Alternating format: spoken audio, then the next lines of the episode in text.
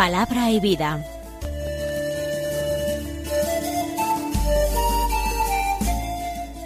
Con el Padre Manuel Horta, desde Sevilla.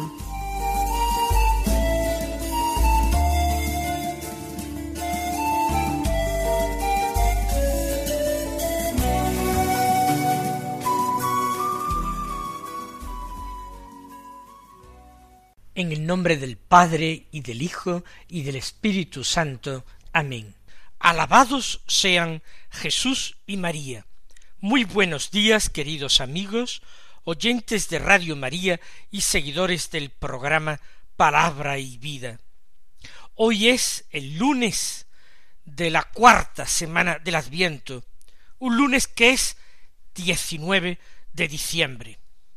La antífona de entrada de la misa está tomada de la carta a los Hebreos, del capítulo décimo, versículo treinta y siete, que dice El que viene llegará sin retraso, y ya no habrá temor en nuestra tierra, porque Él es nuestro Salvador.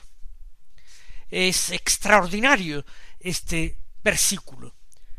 El que viene es el Mesías, es Cristo el Señor. Llegará sin retraso, según el tiempo, el momento previsto por Dios desde la eternidad, desde ese instante. Y nada ni nadie puede impedir que se cumplan exacta y perfectamente los planes de Dios, todos los planes de Dios. Y no habrá temor en nuestra tierra, efectivamente, porque desde que Dios mismo viene a nosotros para decirnos con una lengua humana que el hombre está salvado, que Dios le ofrece gratuitamente la salvación, que uno tiene solamente que aceptarla convirtiéndose de sus malas acciones. Entonces no hay lugar al temor, porque la misericordia es inmensa, porque Dios está siempre pronto al perdón, porque Él es nuestro Salvador. Es, en efecto, lo que nosotros celebramos cada día y lo que nosotros meditamos al hilo de la palabra de Dios cada día, que Él es nuestro Salvador. Después de este sencillo versículo, de esta antífona de entrada para la misa, nosotros vamos a escuchar un largo evangelio de San Lucas, del capítulo primero, los versículos cinco al veinticinco. Vamos a leerlo completo y después trataremos de entresacar algunas pautas para nuestra meditación. En los días de Herodes, rey de Judea, había un sacerdote de nombre Zacarías, del turno de Abías, casado con una descendiente de Aarón, cuyo nombre era Isabel. Los dos eran justos ante Dios y caminaban sin falta según los mandamientos y leyes del Señor. No tenían hijos, porque Isabel era estéril y los dos eran de edad avanzada. Una vez que Zacarías oficiaba delante de Dios con el grupo de su turno, según la costumbre de los sacerdotes, le tocó en suerte a él entrar en el santuario del Señor a ofrecer el incienso. La muchedumbre del pueblo estaba fuera rezando durante la ofrenda del incienso. Y se le apareció el ángel del Señor, de pie a la derecha del altar del incienso. Al verlo, Zacarías se sobresaltó y quedó sobrecogido de temor. Pero el ángel le dijo No temas, Zacarías, porque tu ruego ha sido escuchado. Tu mujer Isabel te dará un hijo, y le pondrás por nombre Juan. Te llenarás de alegría y gozo, y muchos se alegrarán de su nacimiento.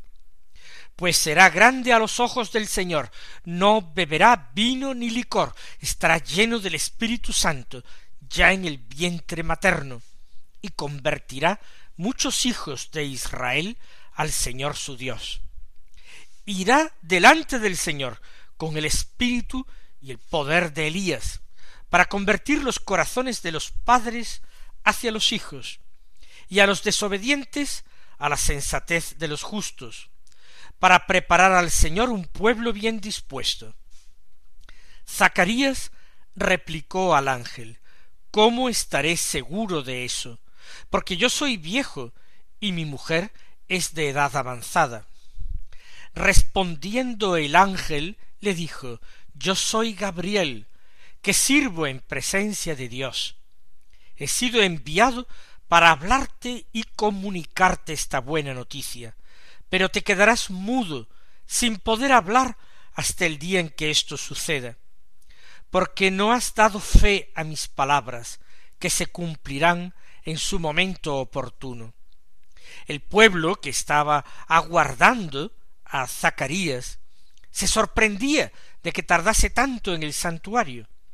Al salir no podía hablarles, y ellos comprendieron que había tenido una visión en el santuario. Él les hablaba por señas, porque seguía mudo. Al cumplirse los días de su servicio en el templo, volvió a casa. Días después concibió Isabel su mujer y estuvo sin salir de casa cinco meses diciendo Esto es lo que ha hecho por mí el Señor cuando se ha fijado en mí para quitar mi oprobio ante la gente. Lucas es el evangelista que tiene una mayor preocupación histórica, que pretende siempre situar los acontecimientos en sus lugares y en sus tiempos. Y nos cuenta una historia acaecida en los días de Herodes, rey de Judea, es decir, de Herodes el Grande, no el Herodes que mandó a decapitar a Juan Bautista. Este fue el hijo de el anterior. Herodes el Grande había alcanzado la corona de aquella provincia sometida por el imperio romano. Era un rey tributario, vasallo, y de alguna manera una verdadera marioneta en manos del poder romano. Había en ese tiempo en Judea un sacerdote de nombre Zacarías. Es por tanto un hombre de la tribu de Leví. El sacerdocio pertenecía a esta tribu. Del turno de Abías casada con una descendiente de Aarón cuya nombre era Isabel. Por tanto, su mujer Isabel también pertenecía a la tribu de Leví, como descendiente de Aarón, de un linaje sacerdotal. Los sacerdotes que vivían en Jerusalén, junto al templo, era el alto clero, los sumos sacerdotes. Pero había sacerdotes, diríamos nosotros, en provincias, viviendo en distintos lugares, pueblos, a veces remotos de Jerusalén. A ellos se les concedían unos días para oficiar en el templo. Era uno de los importantes medios de subsistencia, porque del templo se llevaban una gratificación y normalmente también alimentos, sobre todo carnes, de las sacrificadas a Dios para el consumo de él y de su familia pero solamente iban algún día o algunos días cada cierto tiempo. Este matrimonio, Zacarías e Isabel, eran justos ante Dios, eran hombres rectos, religiosos, y lo que es muy importante, hombres sinceros, hombres de fe que oran a Dios con un dolor en sus corazones, pero también con una gran confianza puesta en el Señor. No tenían hijos, porque Isabel era estéril y los dos ya de edad avanzada.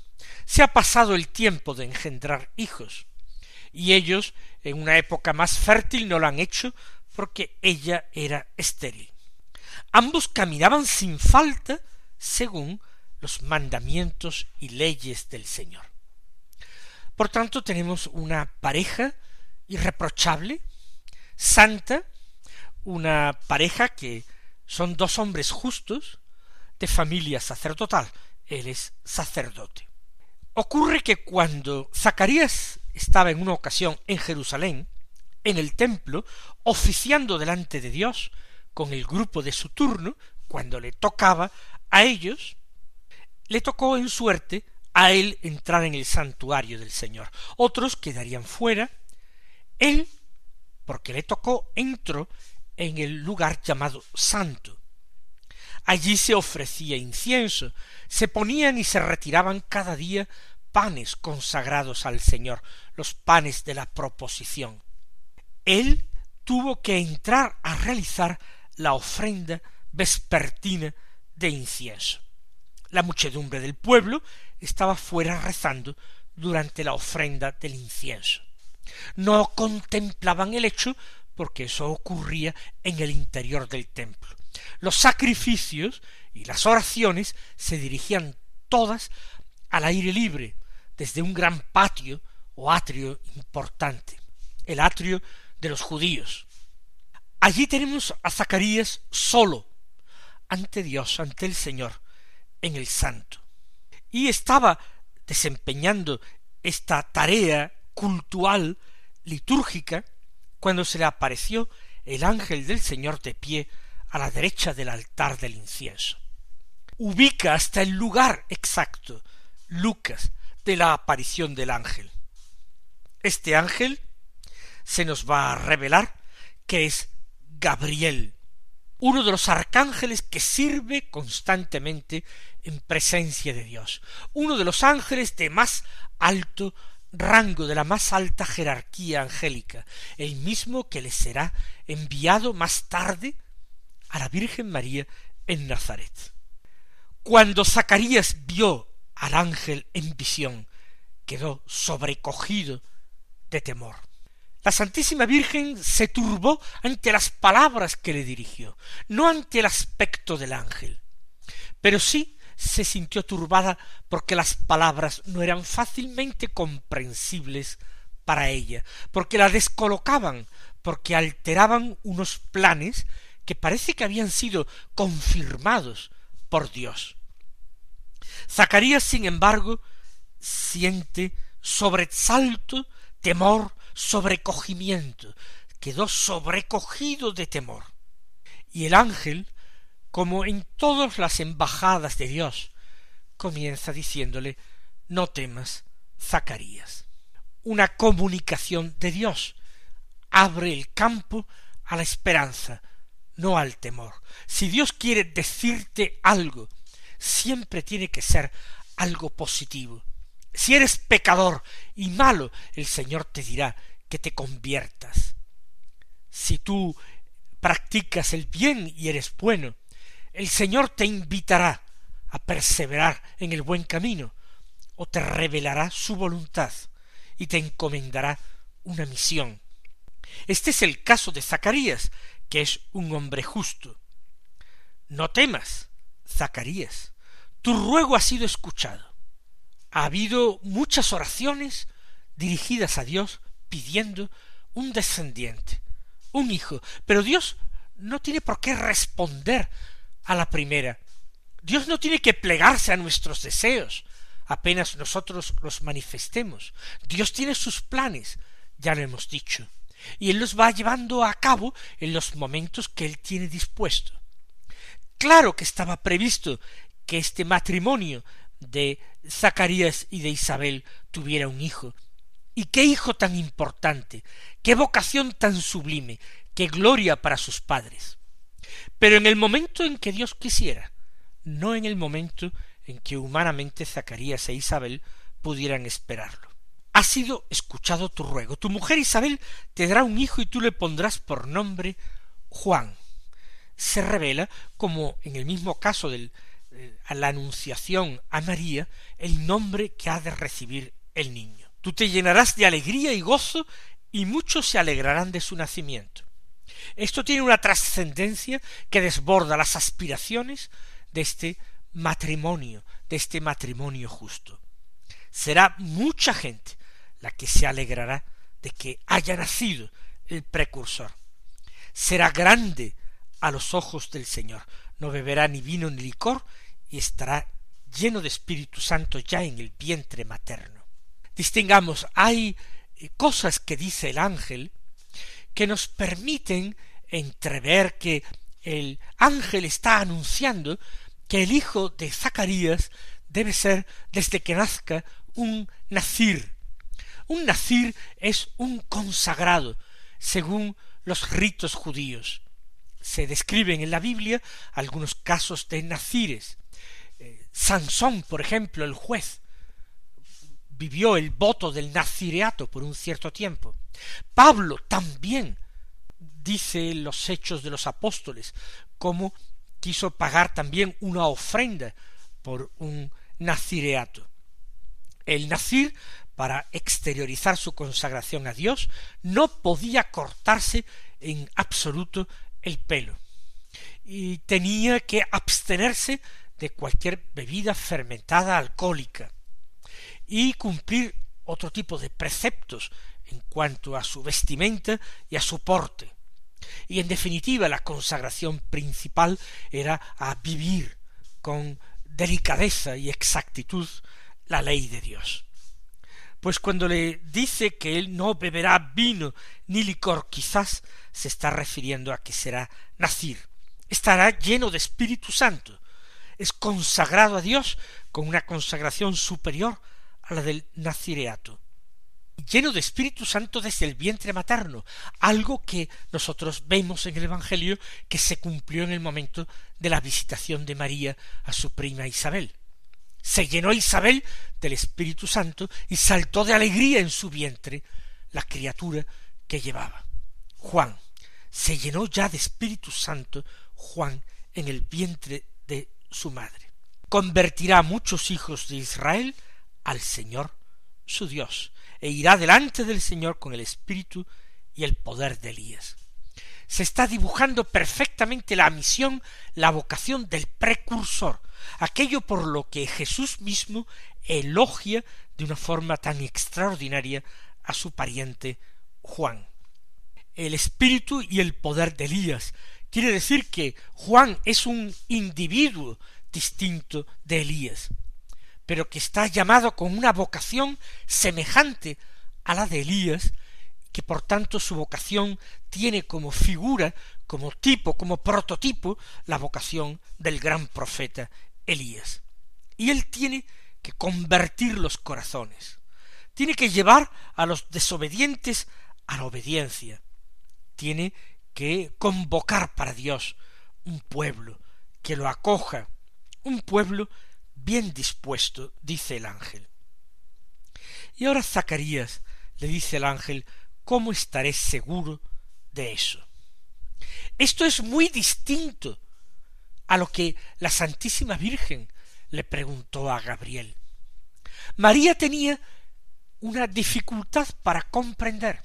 Si el Señor quiere mi virginidad, y de eso estoy segura, y yo ya se lo he ofrecido y se la he consagrado, ¿Cómo es posible que ahora me esté diciendo que voy a ser madre? Hay algo que se me escapa, hay algo que no he comprendido. ¿Me engañé antes o no estoy comprendiendo ahora? Sin embargo, a Zacarías no plantea una pregunta parecida. Pide seguridades. ¿Cómo estaré seguro de eso? Quiere pruebas. No le basta la aparición del ángel. No le basta creer que sus oraciones han sido finalmente escuchadas. ¿Cómo estaré seguro? No termino de creérmelo.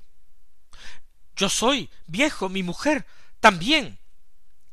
Y entonces el ángel le replica con mucha firmeza unas palabras que van a poner otra vez a Zacarías en el camino de la fe y de la obediencia a Dios. Yo soy Gabriel, que sirvo en presencia de Dios. He sido enviado para hablarte y comunicarte esta buena noticia, pero te quedarás mudo sin poder hablar hasta el día en que esto suceda, porque no has dado fe a mis palabras que se cumplirán en el momento oportuno. En Zacarías ha habido falta de fe, aunque no fuera muy prolongada, aunque fuera una falta de fe momentánea, pero la fe de Zacarías dista muchísimo de ser la fe de la Santísima Virgen. María no pidió ninguna prueba, no pidió ningún signo, ninguna certeza. Eso sí, el ángel se la dio. Ahí tienes a tu pariente Isabel, que ha concebido un hijo en su vejez y está ya de seis meses, la que llamaban estéril, porque para Dios nada hay imposible. Si Zacarías quiere una prueba, Dios condesciende a dársela, pero va a ser una prueba, un signo que no le será agradable de ninguna manera. Te quedarás mudo sin poder hablar hasta el día en que esto suceda. No conviene que hables hasta que tu corazón no rebose de fe. Me parece que es una enseñanza muy importante. Nosotros tenemos que hablar de Dios, tenemos que dar testimonio del Evangelio, pero tenemos que hacerlo solo cuando nuestro corazón rebose de fe, de esperanza y de caridad.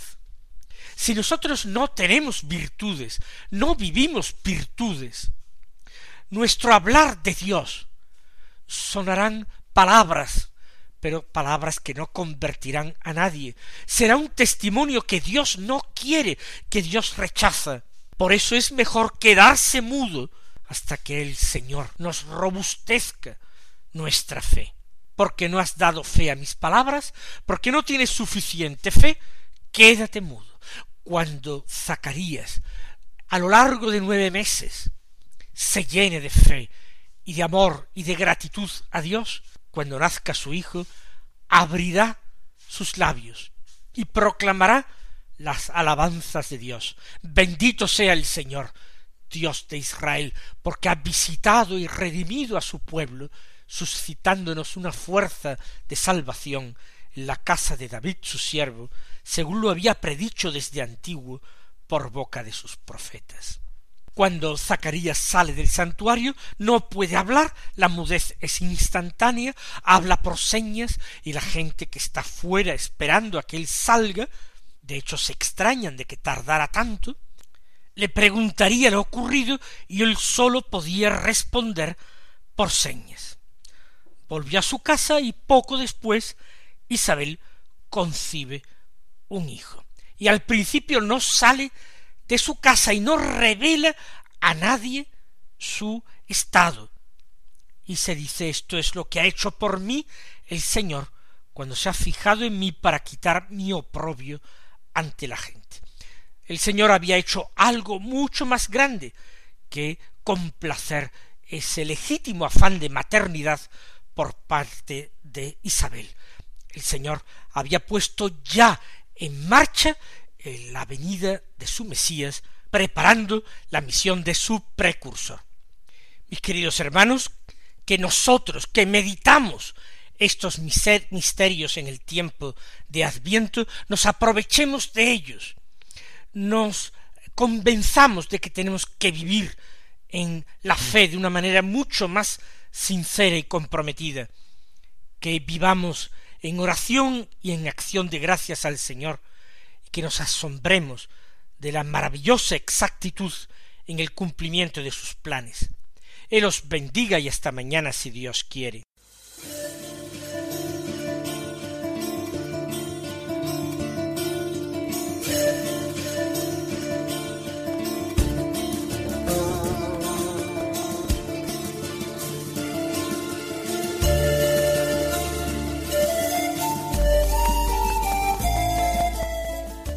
Concluye Palabra y Vida, un programa dirigido desde Sevilla por el Padre Manuel Horta.